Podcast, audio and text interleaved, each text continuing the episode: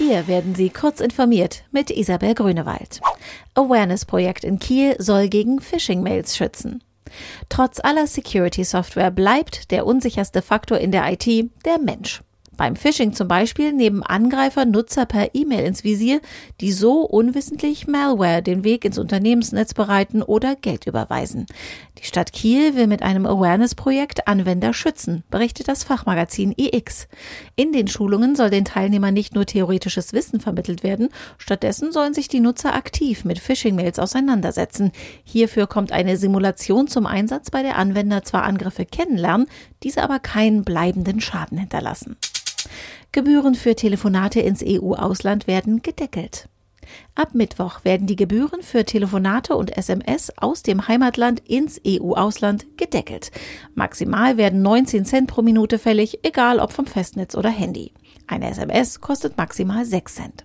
Laut Europäischem Verbraucherverband fielen in Deutschland zuletzt bis zu 1,99 Euro pro Minute für Auslandsgespräche per Handy an. Die Zusatzgebühren für Anrufe aus fremden EU-Netzen ins Heimatland wurden bereits vor zwei Jahren abgeschafft. Forderung nach Facebook-Zerschlagung wird zum US-Wahlkampfthema.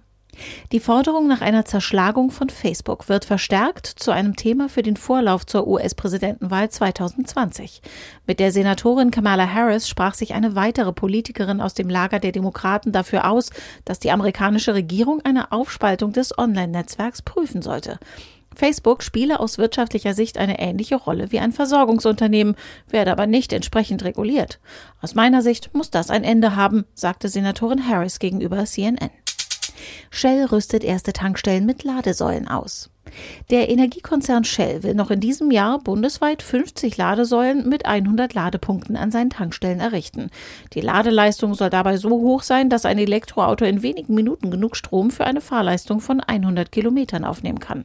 Damit ist Shell der erste Tankstellenkonzern, der in einem größeren Umfang Ladesäulen anbietet, wenngleich nur ein kleiner Teil der rund 2000 Shell-Stationen aufgerüstet wird.